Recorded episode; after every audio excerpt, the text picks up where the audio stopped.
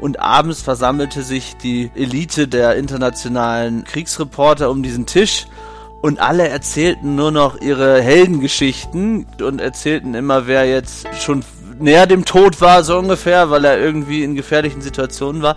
Und ich habe mir immer gedacht, hm, so möchte ich nicht werden.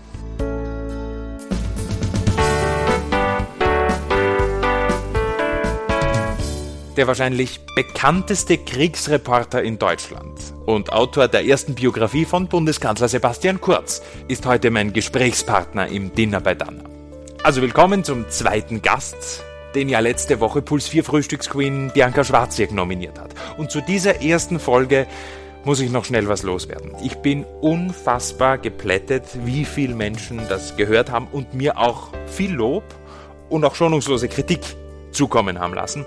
Ein Kritikpunkt vom letzten Gespräch sticht am allermeisten heraus.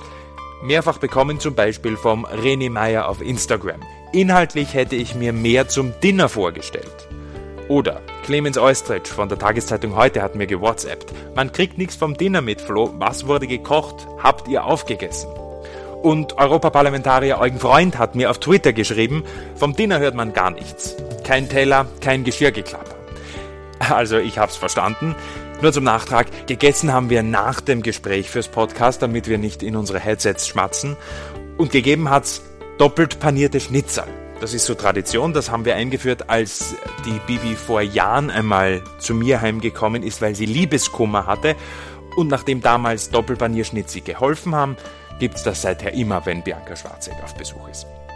Ganz anders war das bei meinem heutigen Gast. Ich versuche eigentlich gar nicht so sehr viel über meine Arbeit zu reden, sondern ich bin dann irgendwie auch fast privat eher äh, in dem Sinne Reporter, dass ich lieber Fragen stelle, als ständig von mir zu erzählen. Aber das ändert er in der kommenden Stunde.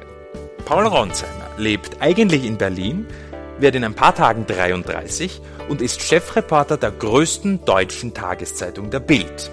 Also der Krisenreporter zwischen Bagdad, Kabul, der Ukraine und in letzter Zeit auch Österreich. Wobei das ausnahmsweise nichts mit Krieg zu tun hat. Er hat ja die erste Biografie von Bundeskanzler Sebastian Kurz geschrieben und da natürlich den Kanzler und seine Familie viele Stunden begleitet. Mit Kurz verbindet ihn übrigens, dass beide keine akademischen Titel haben. Der Kanzler hat nie einen Abschluss gemacht, Paul Ronsheimer hat erst gar nie ein Studium begonnen und trotzdem gleich mit 18 ein Jobangebot von einem Zeitungschef gekriegt. Die hatten echt einen sehr, sehr guten Ruf und vor allem hatte der Chefredakteur einen guten Ruf. Und normalerweise kam man da nicht ohne Studium rein. Aber er hat eine Ausnahme gemacht, weil ich halt vorher so viel geschrieben hatte und er ihm das auffiel. Und er dann gesagt hat, ähm, Sie sind unser Mann.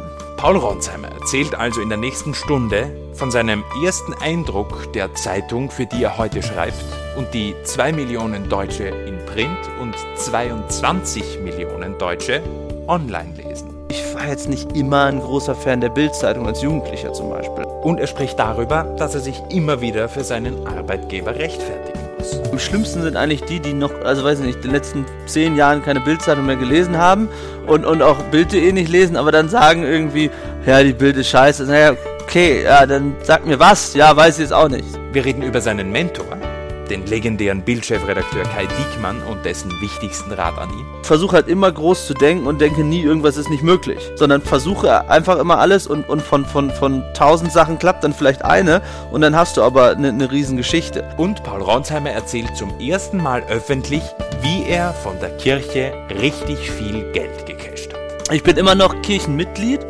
und streite manchmal, äh, denke darüber nach, ob ich eigentlich gläubig bin und kann das nicht so richtig beantworten, aber habe immer ein schlechtes Gewissen, weil ich denke, ich habe so viel verdient bei der Kirche, das kann ich nicht austreten. Also dann kann's losgehen. Ich hole Paul Ronsheimer also in seinem Hotel in Wien ab und wir fahren gemeinsam zu mir heim in den Wienerwald nach Niederösterreich. Detail am Rande, sein Handy-Akku ist leer. Er benutzt bei mir daheim dann also mein iPhone-Ladekabel und legt sein Handy tatsächlich von sich weg. Das kommt so gut wie nie vor bei Paul Ronsheimer. Er legt es in die Küche. Im Wohnzimmer, auf unserer dunkelgrauen Couch, reden wir dann aber doch gleich wieder übers Telefonieren. Stimmt es, dass du dich am Telefon mit Ronsheimer hier, wo ist der Krieg, vorstellst? Nein, das stimmt nicht. Das ich habe stimmt. das gelesen. Hast du gelesen? Ja? Nee, das, das stimmt nicht. Das Woher ist kommt wahrscheinlich, das? war- ist wahrscheinlich eine Verarschung, weil ich glaube, in der deutschen Medienszene, vielleicht auch hier, fehlt so ein bisschen der, wie soll ich sagen, Respekt ist das falsche Wort, aber man macht sich irgendwie gerne lustig über, ähm, also zum einen großer Respekt, ja, und, und dann anders gibt es, gibt es Leute, die da eher Witze drüber machen und sagen so, ähm, der ist irgendwie ein Adrenalin-Junkie und will immer in den Krieg ziehen und deswegen äh, sucht er immer die Gefahr. Ähm, das ist, glaube ich, da, da wirst du es gelesen haben. Ich nehme auch an, das war also Satire. Ja. Wie meldest du dich am Telefon? Äh, äh, Paul Ronsheimer oder, oder meistens, also äh, äh, ans Telefon sehe ich ja meistens schon, wer anruft und das ist jetzt nicht so oft unbekannte Nummern, deswegen äh, sage ich meistens schon, na, wie geht's und hallo. Mm, und, ja. Ich glaube, es zielt ja ein bisschen auch darauf ab, ähm, dass wahnsinnig viele Menschen, die mit so brutalen Dingen zu tun haben wie du, schnell zynisch werden, oder? Das stimmt, da, da gibt's auch eine Menge von. Ähm, und ich weiß noch, als ich das erste Mal in so einer Krisensituation war, das war 2012, genau, das war die Konterrevolution in Ägypten. Also ähm, als damals ähm, ähm, Morsi gestürzt wurde, der ja nach Mubarak ähm, in die Regierung kam. Und ich war das erste Mal in so einem klassischen Hotel, wie man sich's vorstellt, ja, wie man es sozusagen aus Filmen kennt. Und abends versammelte sich die äh, Elite der, der internationalen äh, Kriegsreporter um diesen Tisch und alle erzählten nur noch ihre, äh, ihre Heldengeschichten, ist nicht alle, aber eine Menge von denen und ich und und waren dabei auch sehr zynisch und erzählten immer, wer jetzt äh, äh, äh, schon näher dem Tod war, so ungefähr, weil er irgendwie in gefährlichen Situationen war. Und ich habe mir immer gedacht, hm, so möchte ich nicht werden.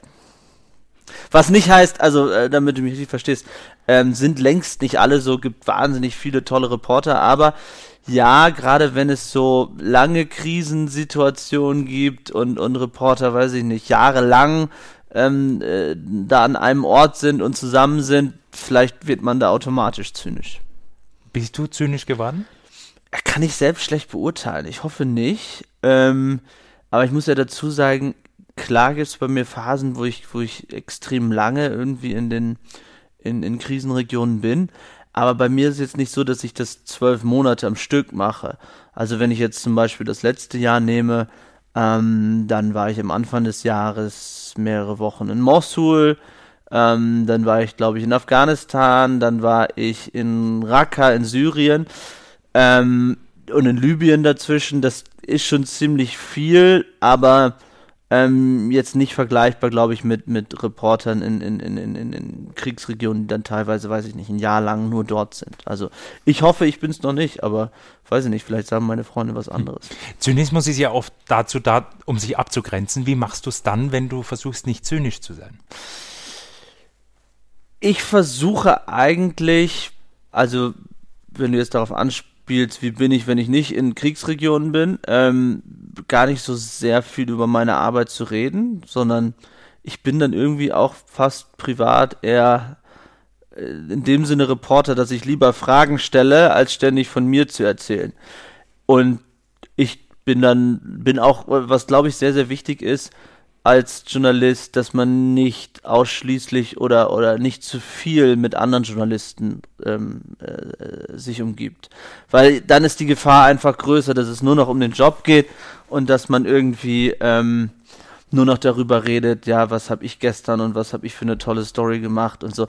Natürlich braucht man Kontakt zu Journalisten und es ist auch spannend und ich habe auch viele Freunde, die Journalisten sind, aber ich bin auch immer froh, wenn mir mein Freund Jan, der Künstler ist, irgendwie von seinen äh, Sachen erzählt oder oder andere.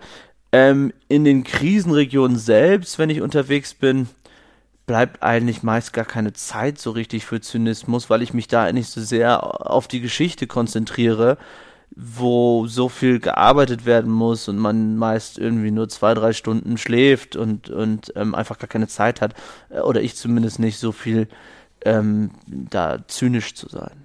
Die ärgste Geschichte, die ich von dir jemals gelesen habe, war über einen Friedhof auf Lesbos, Ja, wo Flüchtlinge quasi anonym begraben Ja. werden, die stranden oder die eben tot sind.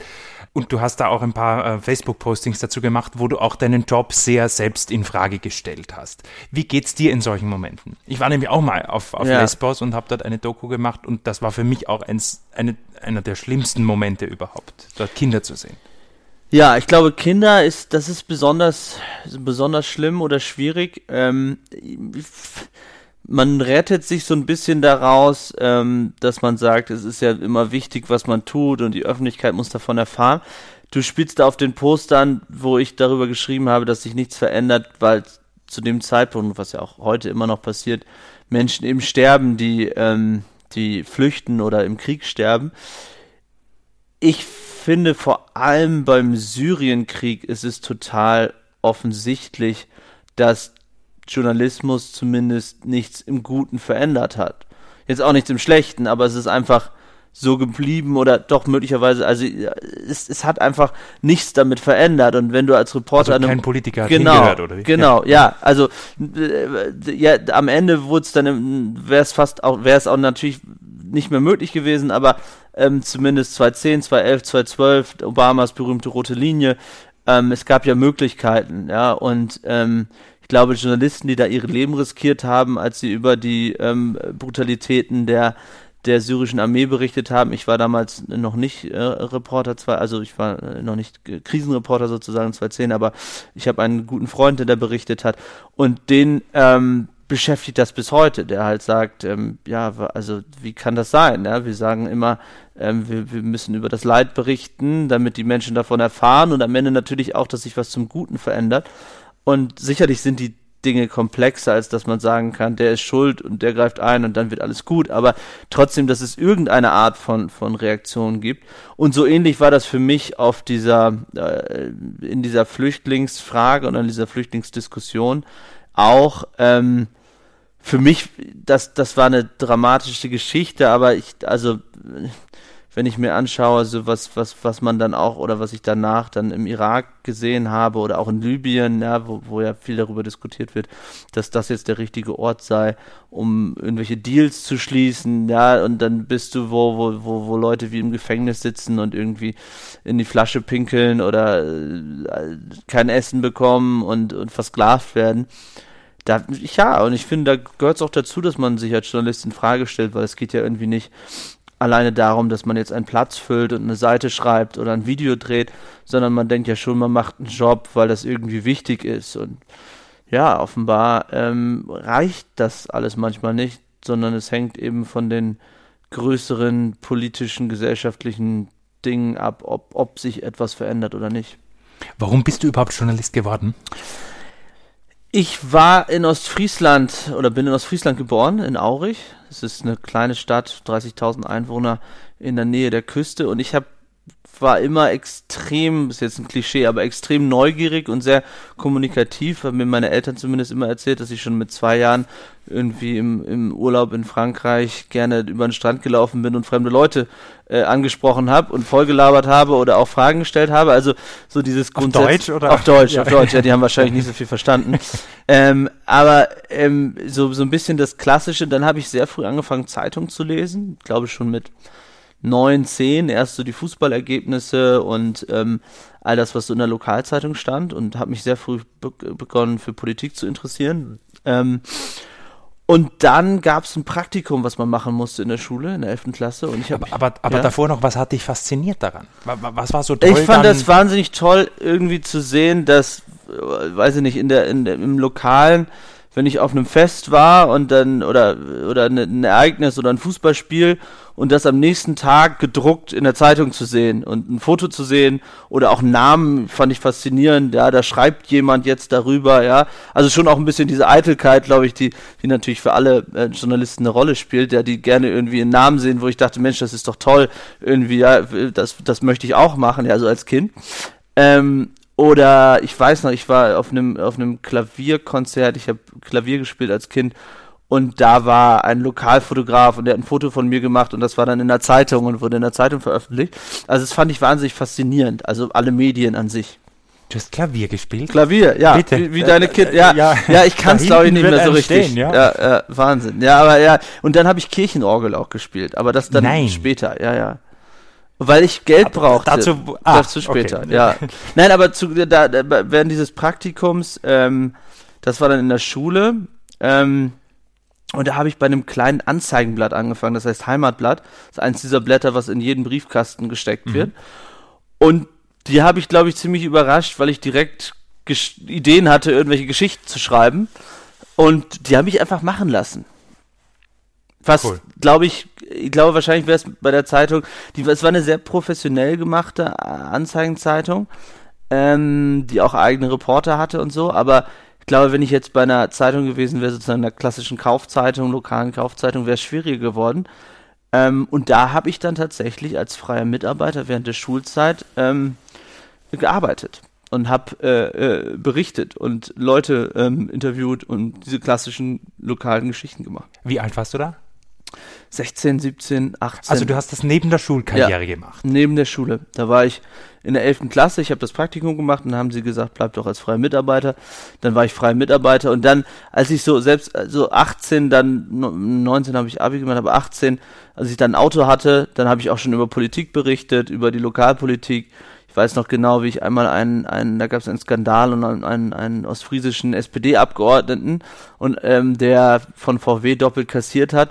Und ich sollte eigentlich nur schreiben über so eine Volksmusikveranstaltung. Und zufällig äh, habe ich diesen Politiker entdeckt in der ersten Reihe und habe dann, glaube ich, dann, das war mein Reporter gehen, dann sofort geschickt, der ist jetzt die Geschichte und habe dann tatsächlich ein Interview mit ihm äh, bekommen ähm, am Rande dieser Volksmusikveranstaltung. Und das war ein Riesenscoop, weil keiner hatte ein Interview mit ihm. Und er hat dann so Sachen gesagt wie ja, er will weitermachen in der Politik. Und das wurde ein Riesenaufreger, weil die alle gesagt haben, dieser Abgeordnete, der da doppelt kassiert hat und uns alle so ungefähr irgendwie belogen hat, äh, sagt jetzt auch noch, er will weitermachen, aber es war für mich halt eine riesen Riesennummer. Und keiner und wir hatten das exklusiv. Und was ich schon, da erinnere ich mich, was ich schon wahnsinnig spannend fand, immer interessantere Geschichten zu haben als, das, als die Konkurrenzzeitung. Ostfriesland hatte damals fünf Tageszeitungen in den unterschiedlichen Gebieten, immer so alle mit Auflage 10, 11, 12.000 oder so.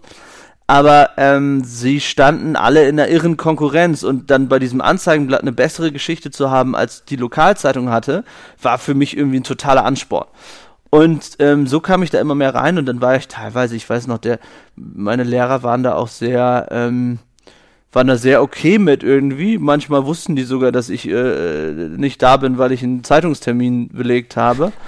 Oder Geschichtslehrer und die haben das dann ja auch gelesen und so. Also da muss ich sagen, dass das damals doch eher laschere Schulsystem war gut für mich, weil wenn es da jetzt irgendwie große Strafen und Schulverweise hätte ich wahrscheinlich mein Abi nicht geschafft. Ah ja. Aber in dem Alter warst du natürlich der, wahrscheinlich der jüngste Redakteur. Ja. Das hatte ich wahrscheinlich auch weiter begleitet. Also auch beim Kirchenorgelspielen, du warst wahrscheinlich der jüngste ja, Kirchenorganist ich, ich war, ja, Deutschlands. Ja, der, das weiß ich nicht, ob Deutschlands. Ja. Ich habe dann angefangen, einfach also um Geld zu verdienen. Ja, man hat mhm. ziemlich gutes Geld verdient als Kirchenorganist. Damals glaube ich, das war so zwei, auch auch während der Schulzeit zwei, drei für einen Gottesdienst, weil ich musste dann einen Schein machen für die Orgel sozusagen, habe ich 90 Euro verdient für einen Sonntag. Ja, also das war richtiges Geld. Wow. Ja. Begräbnisse bringen noch mehr wahrscheinlich. Nee, Begräbnisse oder? bringen weniger. Begräbnisse waren 30 Euro ah, ja. und Hochzeiten, glaube ich, 40. Aber ich weiß nicht, wie es heute ist. Das ist jetzt auch schon wieder fast, weiß ich nicht, 15 Jahre her. Spielst du noch Orgel? Mm -mm. Leider nicht. Als ich dann immer mehr in die Zeitung kam, habe ich es irgendwann aufgegeben, weil das zu viel war. Also ich, ehrlich gesagt, bin auch immer noch gleichzeitig viel feiern gegangen, schon als äh, junger Mensch und Manchmal, das musste finanziert werden. Ja, es musste finanziert werden und das Problem war, wenn du bis vier oder fünf Uhr feiern warst und du musst um zehn Uhr oder um, um sechs und dann musst du um neun Uhr mhm. aufstehen. Also so, manchmal war ich noch ein bisschen angetrunken in der Kirche, glaube ich. Gut, solange du die Töne triffst. Ja, ja, es war, es war in Ordnung. Ja, und dann habe ich irgendwann aufgehört weil ich dann auch ähm, diese, diese Anzeigenzeitung gehörte zu einer Regionalzeitung, die Emder Zeitung heißt. Mhm. Und die hatte einen wahnsinnig tollen Chefredakteur und der wurde auf mich aufmerksam. Dieser Chefredakteur kam in den 80er Jahren aus, aus Hessen, glaube ich, damals, nach Ostfriesland und hatte die Idee, so eine ganz neue, moderne Lokalzeitung zu machen.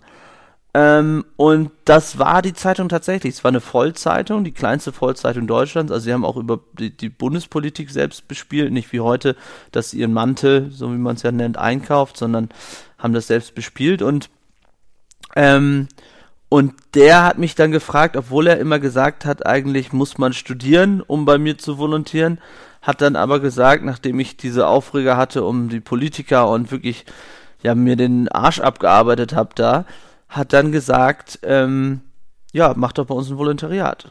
Dann habe ich nicht studiert, sondern bin zu der Emder Zeitung gegangen. Ich muss noch einmal zurück zur Kirche. Entschuldigung, du scheinst sehr interessiert an Kirchen zu sein. Gehst du in die nein, Kirche nein, sonntags? Nein, nein, aber du?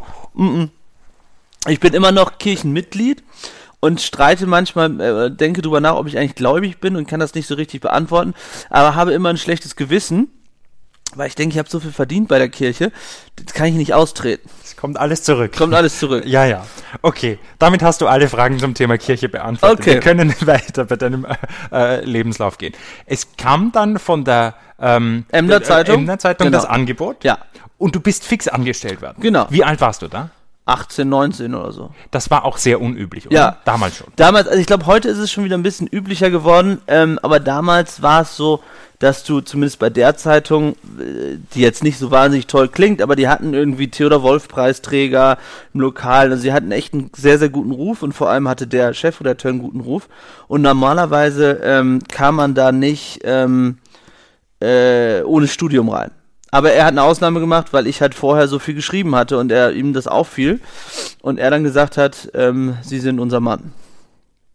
Toller Typ, Herbert Kolbe, leider verstorben und großartiger Journalist, der dann auch in der Jury des Theodor Wolf Preises saß und so ein wirklich lokal journalistischer Visionär. Und warum wolltest du dann weg von da?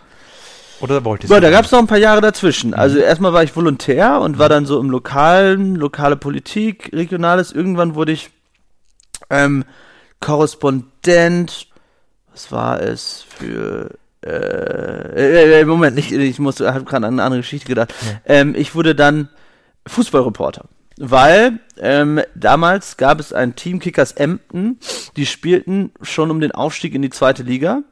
Ähm, war ein Riesenthema, plötzlich auch im deutschen TV und so diese Ottifanten, ja, Otto Walkes kommt ja aus Emden. Ähm, und die hatten immer so ein Trikot mit Ottifanten drauf. Und ich war total, ähm, ich war so ihr, ihr Reporter, äh, äh, der, der die guten Kontakte hatte.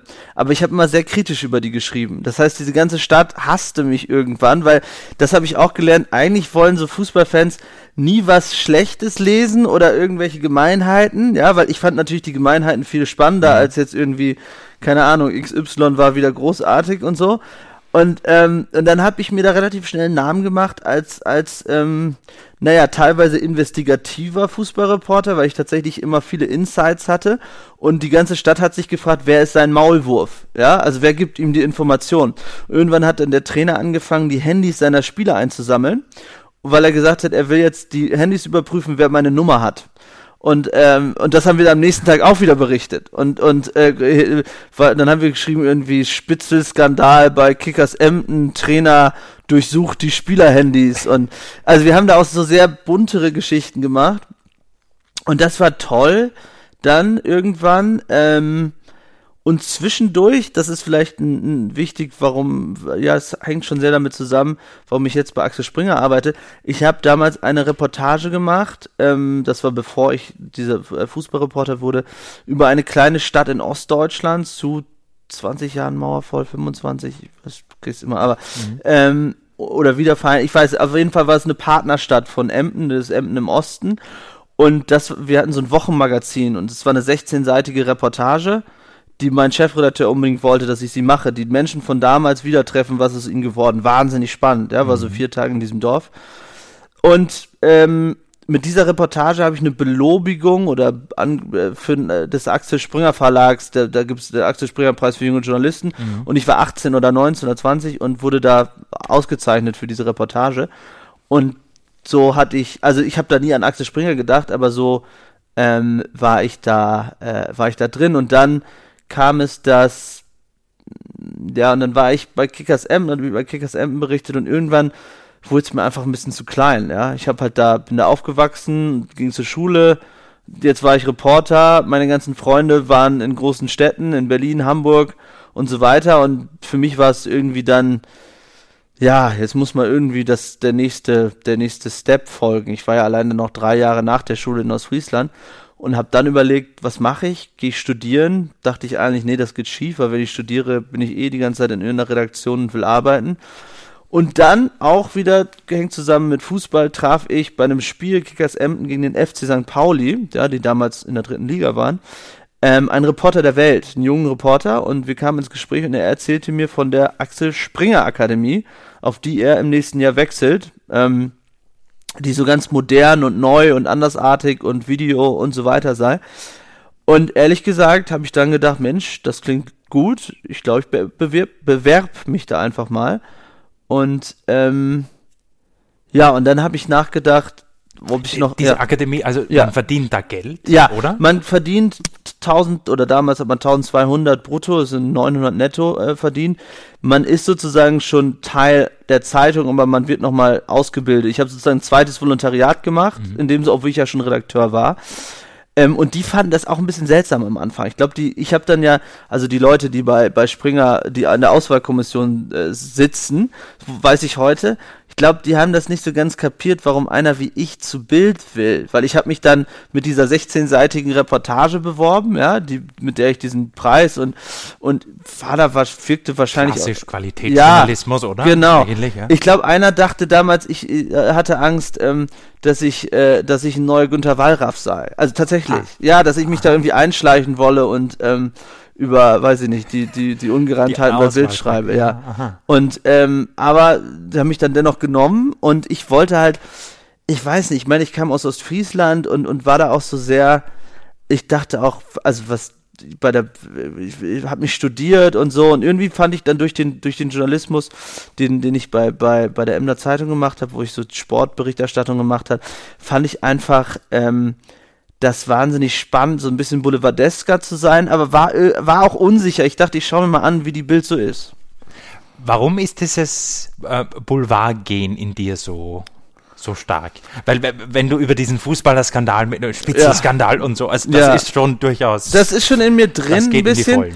Aber, aber ich finde gar nicht, dass das so, also Boulevard, ja, kann, also, kann mehreren Ebenen sein. Ja, ich finde auch bei einer, Boulevard, bei einer gute Boulevardzeitung, äh, ich finde eigentlich Boulevard äh, bedeutet, dass man ein echter Reporter ist, ja. Also nicht, dass man es Boulevardesk unbedingt immer aufschreiben muss, aber Boulevard bedeutet erstmal, ähm, dass man nahe an den Menschen berichtet oder von den Menschen berichtet, dass man sehr, sehr viele Informationen sammelt, dass man die komprimiert, dass man sie gut aufschreibt und dass man emotional dabei ist, ja. Und eigentlich finde ich, sollte das für jeden Reporter gelten, egal ob er jetzt für die Zeit oder, oder für einen guten Reporter oder für die Bild arbeitet. Deswegen würde ich da Boulevard einschränken, das sind eigentlich für mich eher so klassische Reportertugenden.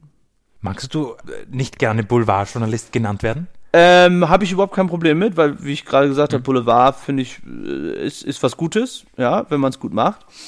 Ähm, aber äh, gebe ich gerne zu, ich war jetzt nicht immer ein großer Fan der Bildzeitung als Jugendlicher zum Beispiel. Also, Wieso? weil ich fand, dass es da Zeiten gab bei der Bildzeitung, die irgendwie mh, schwierig waren, ja. Also wenn man und ich habe dann natürlich auch viel Wallraff gelesen und ich kannte ja damals auch niemanden bei der Bildzeitung, ja. Und da war schon so ein bisschen das Bild, ähm, was was sind das eigentlich für Leute, die da arbeiten? Aber das hat mich eigentlich auch am, am neugierigsten gemacht, wie das da eigentlich wirklich abläuft.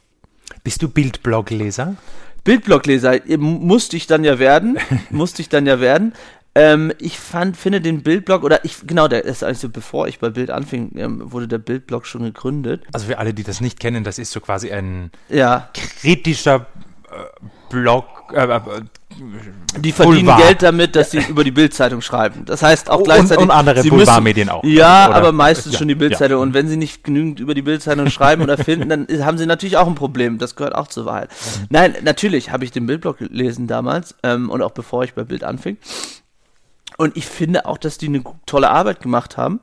Äh, gerade am Anfang, ähm, gerade noch als da Stefan Niggemeier zum Beispiel gearbeitet hat, der ja nicht mehr da ist. Ich finde mittlerweile ist es halt so, pff, ja, finde ich sehr verkommen irgendwie. Also diesen, diesen Qualitätsstandard, ähm, den sie damals hatten, den finde ich, haben sie nicht mehr. Ja, es ist auch so sehr viel von ihrer Seite dann Pöbelei gegen irgendwie Bild und so, so aber damals hatte das einen sehr investigativen und aufklärischen Charakter und mittlerweile ist es so ein bisschen zu einer ja, wie gesagt, sie müssen halt irgendwas finden, sie müssen immer irgendwas schreiben und ähm, es ist manchmal auch, ich finde halt, sie halten sich dann hin und wieder äh, oder, oder oft so an einen Mensch, der da hat jemand ein Komma vergessen und da ein Alter und dann ist es oft so ein bisschen erzieherisch. Ähm, ja, warum denken die so und, und nicht so wie wir? Und ich, also ich glaube, selbst wenn ich jetzt nicht bei der Bildzeitung arbeiten würde, würde mich das nicht mehr so begeistern. Und ich merke das auch bei meinen Freunden. So, also vor vielen Jahren wurde das wirklich gelesen und wenn dann gesagt hat, Mensch, da steht was bei Bildblog, dann war es irgendwie Thema. Aber mittlerweile, ich nehme das gar nicht mehr so richtig wahr, ehrlich gesagt. Da finde ich dagegen zum Beispiel ähm, hin und wieder zumindest über Medien, was der Niggemeier macht, ähm, ähm, besser und irgendwie ähm, spannender und äh, ausgewogener. Findest du es manchmal mühsam, dass du dich für deinen Arbeitgeber rechtfertigen musst? Weil ich vermutlich FAZ-Journalisten müssen sich eher selten ja, rechtfertigen, für wen sie arbeiten. Äh, finde ich nicht schlimm eigentlich, weil ich also kommt drauf an, wenn jemand so missionarisch unterwegs ist und auch gar nicht interessiert ist an Argumenten, sondern nur und und nee, am schlimmsten sind eigentlich die, die noch, also weiß ich nicht, in den letzten zehn Jahren keine Bildzeitung mehr gelesen haben und, und, und auch Bild.de nicht lesen, aber dann sagen irgendwie, ja, die Bild ist scheiße. Naja, okay, ja, dann sag mir was, ja, weiß ich jetzt auch nicht. So. Mhm. Oder es gibt natürlich die wiederum missionarisch, ja, die dann, weiß ich nicht, die, die Haltung zu Israel-freundlich, äh, zu äh, konservativ, äh, was auch immer finden. Ähm, das ist auch anstrengend. Pff, manchmal gibt es auch aber Leute, mit denen es interessant ist, darüber zu diskutieren. Nur, wie ich am Anfang gesagt habe, ich rede eigentlich gar nicht, mach für dich eine Ausnahme, ja, nein, aber ich rede gar nicht so gerne ständig über mich selbst. Es erstaunt, aber äh, also ich, äh, ich finde, wenn ich mit meinen Freunden unterwegs bin, finde ich, ich finde es auch so, bin dann so, wenn ich ein Bier trinke, denke ich so, ich finde es halt auch anstrengend, immer zu reden. Also ich höre dann, ich höre gerne zu. Kann ich gut nachvollziehen. Ich ja. auch, deswegen höre ich, hör ich dir jetzt gut zu. Ähm, du bist mit 27 ähm, Chefreporter dann bei der Bild ja. geworden. Da kam natürlich noch einiges dazwischen, Parlamentsredaktion genau. und so weiter. Mit 27 ist doch verdammt jung wieder. Was hat dich dafür qualifiziert? Oder sagst du heute, eigentlich war ich noch gar nicht qualifiziert dazu? Doch, ich glaube schon. Ähm, Sage ich ganz selbstbewusst. Ich war das, ich glaube, ich war sogar noch jünger. Es war 2012, glaube ich. Da war ich dann wie alt? Vor sechs Jahren. Mal, wie alt bin ich jetzt? 32? Siehst du, da war ich 26. Ja, okay. 26. Okay. Ja, kein Problem. Mhm. Ähm, ähm, ich glaube, mich hat tatsächlich ausgezeichnet, dass ich ganz, ganz früh angefangen habe im Journalismus, jetzt gar nicht so bei Bild, sondern ganz früh Reporter wurde und ganz klassisch von diesem Beruf fasziniert. Ich habe auf der Akademie sehr, sehr viele Leute kennengelernt, die wirklich sehr schlau sind ähm, oder schlau, äh, ja, sehr schlau sind, aber den äh, ich will jetzt nicht arrogant klingen, ne? nicht, nicht, nicht die Mehrzahl der Leute, aber einige, ja, jetzt einschränken. Ähm, ich will nur sagen, dass viele, nicht viele, aber einige, die dorthin gekommen sind ähm, oder auch in anderen Bereichen sind, ähm, ich habe jetzt Politik studiert im so und so vierten Semester und habe meinetwegen auch einen Doktortitel und so.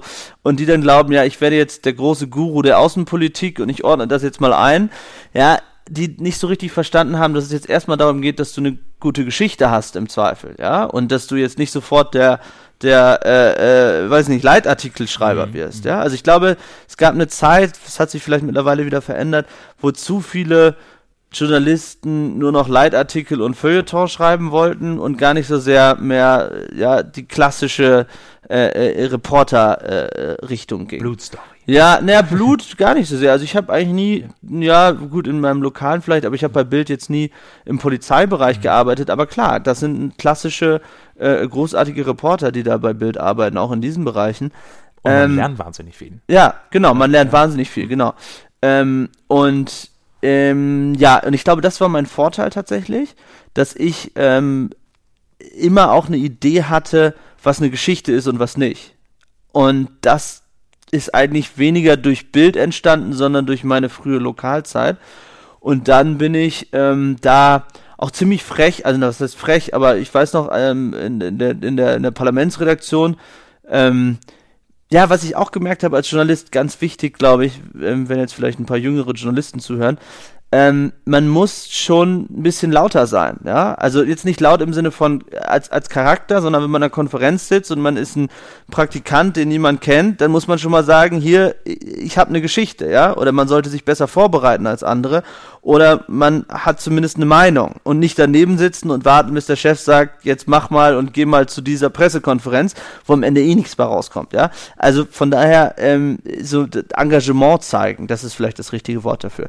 Und das habe ich gemacht ähm, in der Parlamentsredaktion damals bei Bild und dann haben die gesagt, ähm, der, und ich war eigentlich, sollte eigentlich zu Bild Nachrichten, bleibt mal bei uns. Und so, das war damals mein großer Förderer Nikolaus Blome, der Chef der Parlamentsredaktion. Und da habe ich dann mein sogenanntes zweites Volontariat abgeschlossen und wurde dann übernommen ähm, in der Parlamentsredaktion und war dann ab 2009 ähm, oder Ende 2008 schon ähm, äh, Polit äh, Parlamentskorrespondent und habe dann über die den Wahlkampf damals schon lange her 2009 Frank-Walter Steinmeier berichtet zusammen mit einem Kollegen noch natürlich. Aber ich habe ihn auch damals schon zu Interviews mit dem Außenminister begleitet. Da war ich glaube ich so 22 23 ähm, und das fand ich auch irre irre irre irre spannend da einzutauchen dann in diese Berliner Politikwelt. Aber irgendwann wollte ich auch wieder auf die Straße und dann hatte ich das große Glück, dass ich ins Ausland geschickt wurde, relativ früh. Und habe mir so sozusagen meine Sporen verdient und ähm, wurde dann von Kai Diekmann zum Chefreporter gemacht. Aber muss auch sagen, das, das ist so ein Titel, ja, aber es ist jetzt nichts, was wirklich irgendwie deinen Job verändert, weil du machst eigentlich das gleiche wie vorher, ist eigentlich scheißegal, wie du heißt, ja. Also pff. Mhm. Du hast jetzt zwei ähm, Menschen erwähnt, Blome und Diekmann. Ja. Waren das Mentoren für dich? Absolut. Also Nikolaus Blome äh, ganz am Anfang besonders und dann irgendwann Kai Diekmann äh, auf mich aufmerksam geworden, der mich wirklich ähm, wahnsinnig unterstützt hat, insbesondere dann in der Zeit, als ich Krisenreporter war. Ich erinnere mich da an die Zeit in der Ukraine, wo er da auch immer das richtige Gefühl hatte und irgendwann hat gesagt, bleib einfach da. Ja, aber welcher Chefredakteur macht das? Oh, ich weiß noch, das, das war immer das, das große Glück, dass bei Bild wirklich Leute sind, die ähm, Verständnis von Journalismus haben, dass sie ihre Reporter vor Ort haben wollen und sagen, wir wollen, dass, dass, dass, dass wir, wir dabei sind, ja. Und, und das war dann in der ukrainischen, während der ukrainischen Revolution 2013, 14 einfach der große Vorteil, dass ich immer da war und ähm, dann irgendwann Klitschko kennengelernt habe und den so lange genervt hat, bis er mich immer mitgenommen hat. Ähm, dass ja, da, da, da, das war, die beiden haben mich sehr gefördert. Der eine noch früher, also Nikolaus Burme, dann Kai Diekmann und dann zu der Zeit auch schon sehr, sehr früh, der ein enger Freund von mir ist, ähm, Julian Reichelt, ähm, der jetzt der, der neue Chefredakteur sozusagen ist, weil er, muss man wissen, sozusagen meinen späteren Job vorher gemacht hat. Also er war Krisen- und Kriegsreporter, er ist der, über den ich sprach, der viel äh, oder wahnsinnig viel über Syrien berichtet hat. Ähm, und deswegen haben wir wahrscheinlich auch eine sehr besondere Verbindung, weil er wie kein anderer irgendwie verstehen kann, was in Kriegsgebieten passiert. Was war der beste Ratschlag, den du von einem dieser Herren bekommen hast? Weiß ich nicht, ich habe mich eigentlich nie verstellt oder mich verändert, weil, weil jemand mir einen Ratschlag. Ich habe, glaube ich, mir mehr Sachen abgeschaut, als dass ich jetzt. Von, von denen? Von denen, ja, gar nicht. Ja, also von, von Nikos Blome sicherlich, den fand ich gerade im Umgang irgendwie, ähm, auch wie er auftritt, wahnsinnig angenehm. Aber dass es jetzt irgendeinen Ratschlag gab, dem ich dann immer gefolgt bin, fällt mir jetzt auf die Schnelle nichts ein. Ne. Und was hast du dir von den Herren dann abgeschaut? Das, das sind ja Ab, große Namen in, ja, in der deutschen Medien. Ja, ich will mich auch gar nicht mit denen vergleichen, ja, also äh, verstehe mich nicht falsch. Ich, ähm, also abgeschaut ist vielleicht auch, also naja, die Einordnung von Geschichten, ja, also zu verstehen, was ist eine Geschichte und was nicht, gerade in dem, in dem bundespolitischen Raum ähm, der Umgang mit, mit, mit großen Namen, großen Politikern. Ich glaube möglicherweise, also, also Kai Diekmann war, äh, Julian Reich ist heute also immer eine Spur verrückt, er hat immer in ganz großen Dingen gedacht. Ähm, lass uns doch mal, also wie er dann am Ende Donald Trump interviewt hat, ja, das war auch irgendwann mal eine Idee und am Ende wurde es halt plötzlich, plötzlich Wirklichkeit. Mhm. Deswegen war sozusagen immer seine Maßgabe, ähm, denk halt immer, äh, also versuche halt immer groß zu denken und denke nie, irgendwas ist nicht möglich, ja, sondern versuche einfach immer alles und, und von, von, von tausend Sachen klappt dann vielleicht eine und dann hast du aber eine, eine Riesengeschichte. Und das, genau, das könnte das sein, was man vielleicht als Ratschlag nimmt oder auch Hartnäckigkeit, was da alle ausgezeichnet hat, sozusagen dann wirklich bis an die Grenze zu gehen, manchmal auch an die Grenze der, der, der, der äh, Körperlichkeit, ja, weil gerade in der Ukraine-Krise ich echt wahnsinnig, wahnsinnig, wahnsinnig viel gearbeitet ähm, und es immer wieder zu versuchen. Ich glaube auch das, Journalisten geben manchmal zu früh auf weil wenn sie ein Ergebnis nicht erreichen. Das hängt mit vielen Dingen zusammen, mittlerweile sicherlich auch mit den Sparrunden in den Reaktionen, dass die Seiten einfach voll werden müssen oder die Online-Seiten, dass man ähm, zu wenig in den, in den ganz großen Linien denkt. Und das war sicherlich was, was, was die alle auszeichnet. Du hast Klitschko schon angesprochen. Das ist einer der Politiker, die du ganz nahe kennengelernt hast. Wie viele Politiker kennst du so gut, dass du die als Dudes-Freunde nehmen würdest? bei, ich habe da immer einen Unterschied gemacht zwischen, ähm, naja, also was Klitschko angeht zum Beispiel, der war natürlich, wenn er ein deutscher Politiker wäre, wäre unser Umgang anders gewesen. Weil mit einem deutschen Politiker hätte ich mich in, in, in so einer Position nicht angefreundet. Ja, das ist dann da passiert, weil wir natürlich diese Revolution mehr oder weniger gemeinsam erlebt haben. Ähm, und daraus ist dann diese Freundschaft äh, entwachsen. Aber es war damals jetzt auch nicht so, dass, ähm, dass ich über die andere Seite nicht berichtet hätte, sondern ich war dann eben auch in der Ostukraine und in Donetsk, als die Revolution begann und auf der Krim. Deswegen fand ich jetzt nicht, dass, dass diese, diese Nähe ähm, schädlich gewesen wäre. Ähm, Darauf zielt die Frage auch gar nicht. Ja, ja, ja, ja, aber ja, ich, ja. ich, ich, ich, ähm, ich, ich komme, komm, also was deutsche Politiker angeht, ich will da jetzt gar keinen Namen nennen, weil das ist irgendwie blöd, aber es gibt sicherlich ein, ein paar, mit denen ich gut kann und, und mit denen ich mich privat verstehe. Aber für mich ist es halt so, ich habe halt mit nationaler Politik normalerweise nichts zu tun. Ich sag, ich äh, habe deshalb so geantwortet, weil ich schon glaube, dass es ein Problem ist ähm, im Journalismus und auch in, im deutschen Journalismus, ähm, dass gerade eine Berliner Blase oder eine Wiener Blase oder was auch immer, diese Blasen ähm, zu viel und zu eng aufeinander hocken und dass es dann Kollegen gibt, die 20 Jahre über die SPD berichten und wo schon die Oma SPD gewählt hat und der, also die sich als als Teil dieses ganzen Systems äh, verstehen. Und glaube glaube ich gerade in der heutigen Zeit, wo wo wo so kritisch über Medien diskutiert wird, müssen wir uns da auch selbst hinterfragen und fragen, ob wir da irgendwie ähm, die richtige Beziehung zueinander haben. Ich finde es nicht, ich, für mich glaube ich, wenn ich jetzt weiter äh, immer noch in der Innenpolitik wäre, ist natürlich einfach zu sagen jetzt, aber ähm, also dann das ist natürlich schwer, ja. Man hat halt so viel miteinander zu tun, natürlich will man automatisch irgendwie, manche mag man, manche, manche nicht, aber ich sollte halt nicht zu viel Einfluss auf, auf Journalismus haben. Wie viel Nähe hast du zu Sebastian Kurz, über den du ja ein Buch geschrieben hast. Also ist der so, dass du ihm nein. eine WhatsApp schreibst und er antwortet innerhalb von? Nein, nein, nein, nein. Das ist ähm, zwischen uns eine, eine, eine professionelle ähm, Beziehung sozusagen. Er ist Journalist, äh, ich bin Journalist und ähm, er ist Politiker.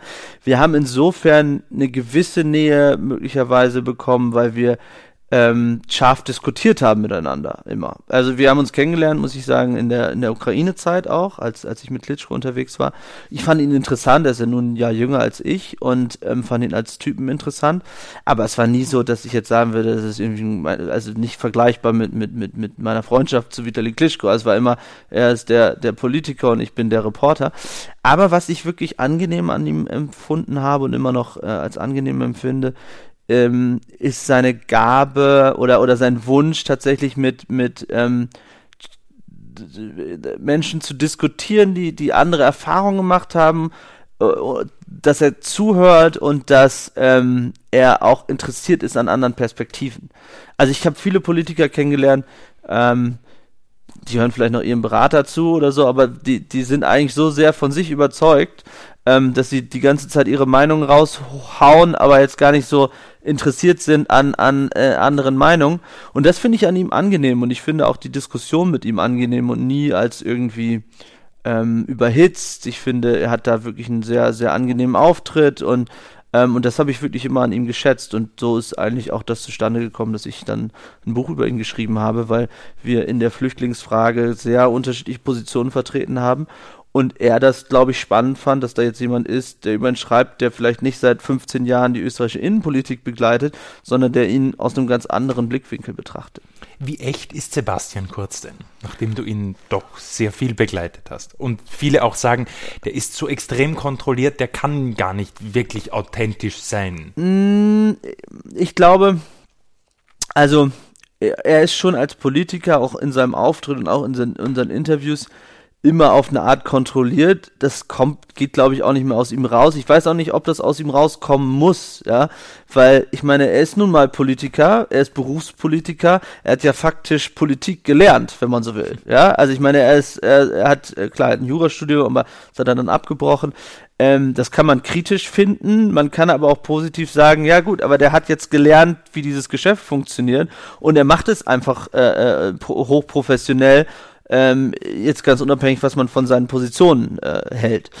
Ähm, deswegen, pff, ich, also wie echt ist er? Ich finde erstaunlich, ehrlich gesagt, dass ähm, diese Geschichten, die ich jetzt in meinem Buch aufgeschrieben habe über die Eltern, ähm, nicht in diesem Umfang bislang bekannt waren, weil ähm, er, glaube ich, einfach gelernt hat, und das ist ganz wichtig bei der Person, Person Sebastian Kurz 2011, als er diese Hassfigur war, als Integrationsstaatssekretär am Anfang zumindest, weil er sozusagen mit dem Geilomobil und diese ganzen Geschichten, ja, die Österreicher äh, wissen, was ich meine, da war, wurde er so ungefähr fast angespuckt auf der Straße.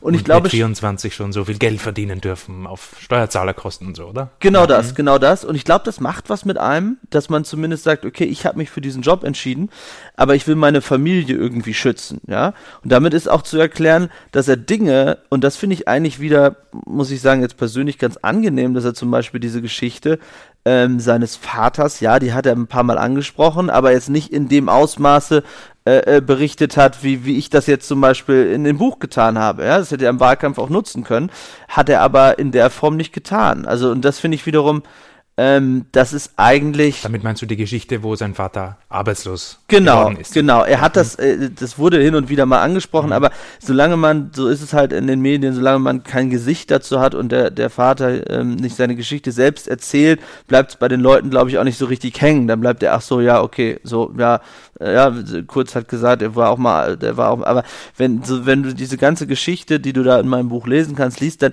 sieht man, dass, dass da, ähm, dass er auch Dinge im Leben erlebt hat, die vielleicht jetzt viele seiner Kritiker ihm irgendwie nicht so richtig zugestehen wollen, aber die irgendwie da sind. Und ähm,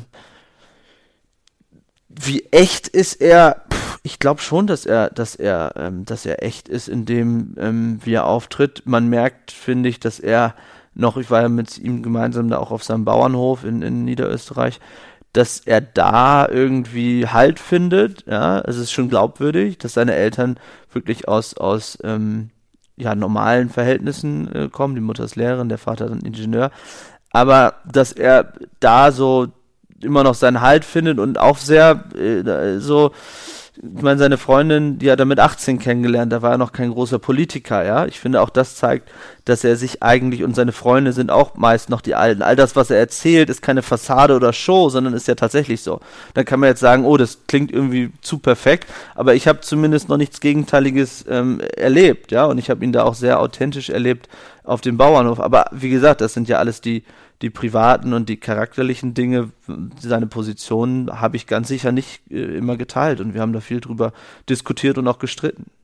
Wer hoch fliegt, heißt ja immer, kann auch ganz schnell abstürzen. Ganz viele Journalisten wahrscheinlich und nicht nur Journalisten, sondern auch Wähler, ähm, die ihn nicht gewählt haben, warten vielleicht auch auf seinen ersten Fehler. Welcher wird das sein oder wo, wo siehst du die größten Gefahren für Kurz? Die größte Gefahr ist zweifelsohne sein Koalitionspartner. Ähm, das war eigentlich auch schon in den Koalitionsgesprächen absehbar. Und auch wenn ich als, äh, als Journalist ähm, oder jetzt kann ich jetzt auch als Privatmensch ähm, die Position dieser äh, FPÖ wirklich äh, äh, grauslich finde und auch die Geschichte grauslich finde, ist schon immer so ein bisschen die Frage, was hätte er machen sollen. Ja? Also ähm, Kern ist geblieben als, als Kanzler bei der SPÖ. Ähm, mit dem zusammenarbeiten, noch weiter und der Kern unter Kurz, also ist halt schwer vorstellbar, so, und dann war da jetzt die FPÖ. Ähm, dann ist die Frage, hat er es gut gemacht in den Koalitionsgesprächen? Ich glaube, dass ähm, die FPÖ schon ziemlich viel bekommen hat. Also wenn man sich anschaut, dass sie halt Ministerien bekommen haben, die sicherheitsrelevant sind, die, ähm, ähm, die, wo es eben um die Geheimdienste geht und das als Partei, die äh, eine Geschichte in der Freundschaft zu Russland steht und so, das finde ich schon sehr, sehr schwierig. Und dann in den ersten Wochen hat sich gezeigt, dass natürlich die FPÖ weiterhin in der Basis oder in Teilen der Basis ein Nazi-Problem hat. Und das ist natürlich eine große Gefahr für ihn. Und ich weiß es nicht, aber ich, also mein Gefühl wäre, dass er diese Gefahr so ein bisschen unterschätzt hat, möglicherweise, weil, ähm, weil der Strache doch in den Koalitionsgesprächen und der Strache an sich, auch in den Wahlkampf gar nicht mehr so, äh, so aufgetreten ist und er damit natürlich sowieso nicht was zu tun haben will, aber natürlich ist die Geschichte dieser Partei ähm, eine andere. Und das sieht man jetzt wieder. Ich glaube, dass er, ähm, dass da die größte Gefahr ist. Also wenn da, wenn da noch mehr äh, aus diesem Sumpf irgendwie in die Öffentlichkeit kommt, ähm, dann ist es halt so und auch vor allem im Ausland, das Image ähm, leidet dann von Österreich und dann irgendwann musst du dir als Kanzler natürlich die Frage stellen, kann man so einen Koalitionspartner machen, aber ich glaube, da ist es jetzt noch nicht, ja, also, aber man muss mal schauen, also das ist eine seiner größten Gefahren. Ich, und ich glaube, er muss natürlich immer noch mal ein bisschen noch weiter umschwenken von der Rolle des Außenministers jetzt zum Kanzler, ähm, weil als Außenminister war es für ihn, also einfach ist das falsche Wort. Ja? Er hat es ja schon wirklich äh, erstaunlich gut gemacht aus seiner Sicht. Ja? Ich meine, sich da so zu präsentieren als der Anti-Merkel in der Flüchtlingskrise und Balkanroutenschließung. Mhm. Ja, äh, sicherlich hat er auch ein bisschen ähm, ähm, Glück gehabt, dass, dass diese Themen plötzlich eine Rolle spielten, was ja auch nicht so absehbar war. Aber als Kanzler brauchst du natürlich ähm, viel mehr noch eine innenpolitische Agenda. Und das ist so die zweite Gefahr oder die Frage, hat er da genügend genügend im Gepäck, was am Ende die Leute auch innenpolitisch überzeugt. Also gibt es irgendwie eine große wirtschaftliche äh, Reform, Arbeitsreform. Ähm, er, er, muss ein bisschen weg von diesen alten Themen, in Anführungszeichen, der Migration ähm, und, und des Images im Ausland, sondern hin zu den Themen, glaube ich, die, die die Leute, das weißt du besser als ich, was hier die Leute bewegt, aber das ist, das ist, glaube ich, auch sehr, sehr wichtig für ihn. Ähm, und das war ja auch so ein bisschen so, ich meine, das ist jetzt nicht richtig vergleichbar, aber schau dir mal Gerhard Schröder an, ja, der ist 98 dann Kanzler geworden, ähm, und bisher jetzt mal eine Agenda 20, also mal, ja, aber die, die, die, die Reform, glaube ich, die Deutschland bis heute am nachhaltigsten prägt und aus meiner Sicht positiv prägt, sicherlich gibt es da auch Schwächen, aber trotzdem positiv prägt, die Agenda 2010, die hat er auch erst in der zweiten Legislaturperiode gemacht. Und da war so ein bisschen so sein Gefühl, ähm, was es dann in Deutschland nie wieder gab, weil Merkel sich auch immer nur so am Populären orientiert hat, aber Schröder hat gesagt, ich pack das jetzt an und wir müssen und es bleibt halt uns keine Wahl und er hat halt dann am Ende dadurch eine Wahl verloren und am Ende ist Merkel dadurch zwölf Jahre Kanzlerin geblieben, weil wirtschaftlich hat sie immer von Schröder profitiert. Mhm. Um zurück zu kurz zu kommen, er muss halt irgendwann dann, wenn, wenn, wenn er denn von Dingen überzeugt ist, ähm, diese Dinge tun und, und weniger möglicherweise an, an, an kurzfristige äh, Umfrage äh, oder, oder, oder Popularitätssachen ähm, denken, ja, was vorher als Außenminister sicher einfacher war. Wenn wir da schon übers mögliche Scheitern reden, ich finde bei Menschen ja immer das Spannendste, wo sie im Leben gescheitert sind, die ja. Bruchlinien. Zähl mir über deine Fuck-Up-Moments. Meine Fuck-Up-Moments.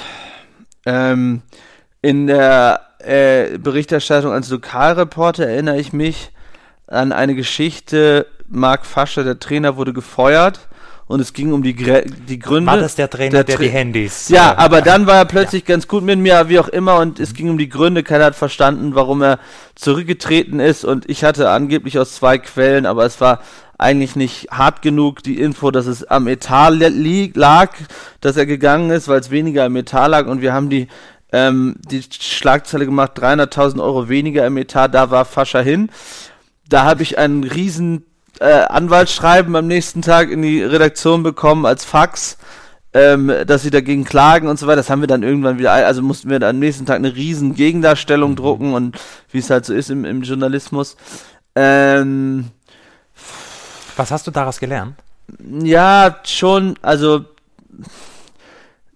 dass man noch härter recherchieren muss wahrscheinlich. Also ja, ich glaube schon, dass ich gut recherchiere, aber dass man, und das war ich im jungen Alter vielleicht noch mehr, manchmal ähm, so fasziniert von der Geschichte ist, dass man, dass man, dass man, weiß ich nicht, diese Geschichte pusht ohne, also die Geschichte war auch nicht ganz falsch, ja, also ich meine, die, die, die stimmte schon, aber sie war halt auf, auf nicht, die Füße waren nicht solide genug. Und ich glaube, es war auch ein bisschen der Fehler des CVDs damals oder des Chassis für die Schuld nicht abladen, aber der hätte eigentlich die Aufgabe gehabt, sozusagen die Facts ähm, nochmal besser zu prüfen. Mhm. Ähm, ja, aber man lernt daraus natürlich und ähm, das ist eine, ein, wer, ja, das war mein Fuck-up. War es ein Fehler, Drachmen zu verteilen?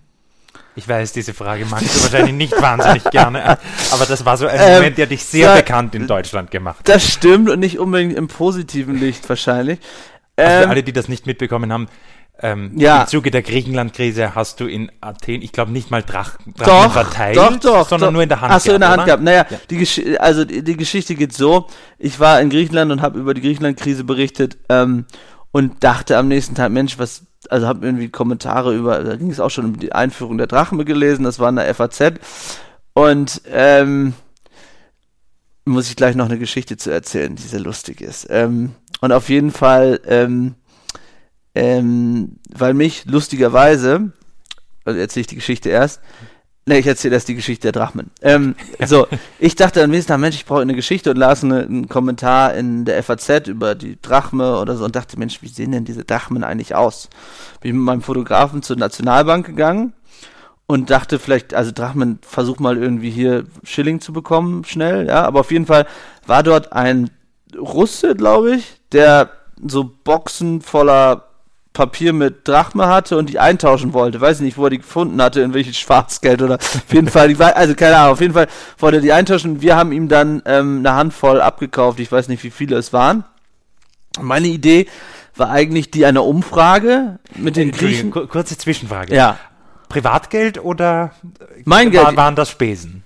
Ne, der Bildzeitung. Naja, aber ich meine, die Bildzeitung wusste davon ja noch nichts, dass ich das kaufe. Also hast du privat. Ja, aber es war jetzt nicht wahnsinnig viel. Ja, es waren jetzt irgendwie, weiß nicht, umgerechnet 80 Euro oder 50 Euro oder so. Also, mhm. aber der Kurs war natürlich so, dass du schon eine Menge in der Hand hattest. Mhm.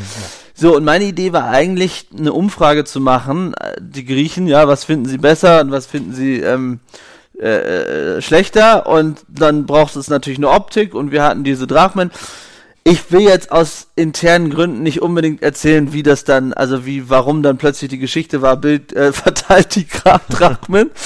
ähm, es war halt eine sehr boulevardesk zugespitzte Headline. Ähm, ich verstehe die Kritik daran. Ähm, ich glaube wahrscheinlich in meinem Alter heute, möglicherweise würde ich die Geschichte nicht wieder machen, ja, ähm, weil ich auch die Kritik schon verstehe, dass man sagt, Mensch, ähm, da waren jetzt Rentner, aber es war, es war nicht beleidigend gemeint von mir, ja, das, das kann ich immer wieder sagen, sondern es war einfach eine, eine, eine knallharte Boulevardgeschichte, ja, und da brauchst du eine gute Optik für und haben diese Drachmen gehabt und ähm, naja, aber du sagst, ich wäre bekannt geworden, lustigerweise, und ich mag es halt tatsächlich nicht so gerne mehr, aber ich, ich rede da ja offen drüber, aber ich kann jetzt auch den Namen nicht nennen, aber ein sehr prominenter deutscher Minister, ähm, sprach mich gerade erst vor drei Wochen darauf an, bei einer Veranstaltung, Abendveranstaltung, Herr Honsheim, das war die großartigste Geschichte, so eine tolle Boulevardgeschichte von damals. Und ähm, ein dieser amtierender Minister, ein, ja, ein, ein amtierender ja. Minister und ein Minister, der für die, der eher also zu den Linkeren, zu den Linkeren ja, okay. gezählt wird, ja. Von, von, von, von der CSU oder Aha, CDU hätte man vielleicht erwartet, dass sie die Geschichte lustig fanden, Aha. aber es war ein Minister, wo ich gedacht hätte, der, der, der, ähm, der würde einmal nicht denken, dass ich der schlimmste Mensch auf Erden bin und äh, nein, also ja, Spaß. Okay. Ich habe mhm. danach ja tausend andere Geschichten gemacht und ich stehe auch bis heute zu dieser Geschichte. Also es ist jetzt nicht so, dass ich sage, ähm, Asche über mein Haupt. Wie gesagt, die war schon sehr zugespitzt. Die Idee war einer Umfrage dazu, aber Boulevardzeitungen müssen manchmal auch ähm, bis an die Grenze gehen. Du bist so viel herumgekommen auf der ganzen Welt. Was war der spannendste oder wer war der spannendste Mensch, den du bei deinen Recherchen jemals getroffen hast? Oder vielleicht auch nicht bei den Recherchen, sondern äh, privat auf ein Bier? Ich kann nur sagen, was mir, glaube ich, bis heute ähm, für mich eine der einprägsamsten Geschichten war, ist die Begleitung der Flucht von Ferras, dem syrischen Flüchtling, der aus Aleppo kam und den wir live damals mit dem Smartphone ähm, bis nach Deutschland begleitet haben. Zu dem, der heute ein guter Freund von mir ist, der kommt auch übrigens im Buch vor von Sebastian Kurz oder das Buch, was ich über Sebastian Kurz geschrieben habe, weil ich das eben viel mit meinen Erlebnissen in Kriegsgebieten und Fluchtgebieten abgeglichen habe. Und der, den zu erleben, diese Flucht, aber dann auch ähm, die Integration in Deutschland, all die Probleme, die er hat, ähm, aber wie viel er kämpft, das beeindruckt mich bis heute. Deswegen finde ich den schon mit einem der beeindruckendsten, beeindruckendsten Menschen. Was hast du von ihm gelernt? Demut, würde ich sagen. Demut und ähm, zu wissen, dass man, dass die, die, Sachen nicht for granted sind, dass sie selbstverständlich sind. Ähm, das mit Sicherheit, ja. Ich habe gesehen, du bist äh, auf Facebook auch mit vielen ähm, ehemaligen Flüchtlingen, die mittlerweile ja. mehr oder weniger gut integriert, aber ja. jedenfalls Deutsche sind oder ja. zumindest anerkannte ähm, Flüchtlinge in Deutschland sind, bist du befreundet. Warum? Weil ich viele kennengelernt habe und jetzt irgendwie gar nicht den Unter, also weil es mich, äh, also weil ich die mag persönlich, aber auch weil mich das interessiert, wie sozusagen sie die Situation wahrnehmen in Deutschland. Ähm, und interessanterweise mit vielen kann man sehr kritisch diskutieren, ja, weil ich finde, dass wir Gefahr laufen, dass die Integration eben nicht funktionieren wird in Deutschland, ja, wenn du in Berlin bist und du bist am Görlitzer Park und am Cottbusser Tor und ich weiß nicht wo unterwegs und du siehst halt, dass viele dort unterwegs sind und leider viele Drogen verkaufen und ähm, ähm, da es eben einige Flüchtlinge gibt, die in die falsche Ecke geraten, ja, und es ist so, und die Flüchtlinge, bei denen das eben nicht der Fall ist, wovon es ja eine große Menge gibt, ja, man, man, das Problem ist halt, dass man immer versuchen will, irgendwie zu sagen, oder, oder diese Debatte so aufgeladen ist, dass es nur noch, entweder sind alle Flüchtlinge großartig und, oder alle Flüchtlinge sind kriminell, ja, mhm. ähm, das gilt es irgendwie aufzulösen, auch in den Köpfen der Menschen, glaube ich, immer noch, ähm, nur dennoch, ich, und das ist jetzt Ferras zum Beispiel, mit dem habe ich erst vor ein paar Tagen da sehr interessant drüber diskutiert oder auch traurig auf einer gewissen Ebene, ähm, weil er hat gesagt, das Problem ist, dass die Taten von einigen Flüchtlingen ähm, oder dass, ein, dass sie selber schuld sind für das Image, ähm, was mittlerweile sich verschlechtert hat, weil es eben diese Ausfälle gibt. Ja, sagt er aber gleichzeitig, setzt dadurch auch in Deutschland, ich kann jetzt nur über Deutschland sprechen, eine Generalisierung ein, die auch Leute wie ihn trifft, der mittlerweile perfekt Deutsch spricht. Und dann hat er für uns einen Käsekuchen gekauft, als wir ihn besucht haben. Und er steht an der Kasse und da erzählt er die Szene, wie er sagt, er hätte gerne einen perfekten Deutsch, er hätte gerne ein Stück Käsekuchen. Und die Verkäuferin irgendwie nur diese Käsekuchen gibt, aber nicht Danke und nicht Bitte und er sagt Tschüss und vielen Dank und sie weiterhin stumm bleibt und du so richtig diese Abneigung äh, äh, äh merkst und er sagt mhm. tatsächlich, dass sich die Stimmung verschlechtert hat. Also ähm, deswegen, und es ist glaube ich auch wichtig, weiterhin mit, mit, mit denen in Kontakt zu bleiben, weil, äh, und das ist auch ein interessanter Punkt oder ein wichtiger Punkt, die Integration funktioniert halt äh, meist in, in, in, in, in Gesellschaftsgruppen, in denen wir im Zweifel nicht unterwegs wären. Ja? Sie wohnen nicht in äh, in Berlin Mitte, sondern äh, am Rande der Stadt. Oder sie konkurrieren um Jobs, ähm, wo halt ähm, Menschen mit niedrigerem Einkommen als wir beide sitzen. Ja, und das ist, glaube ich, das wahre Problem, dass die Politik das zu lange ähm, nicht betrachtet hat und auch eine gewisse Arroganz an den Tag gelegt hat und dass ähm, gerade eine Partei wie die SPD ähm, da, sich dazu sehr entfernt hat von, von, von ihrer, ihrer eigentlichen Wählerschicht. Vom spannendsten Menschen zum letzten spannenden Buch, das du gelesen hast. Welches kannst du guten Gewissens empfehlen, außer deines, äh, das du gerade veröffentlicht hast? Ähm, das wäre jetzt zu plump. Ich habe tatsächlich Fire and Fury zuletzt gelesen und fand es ähm, äh, äh, wahnsinnig faszinierend. Wirklich? Ja, gerade auf Englisch ist zu lesen.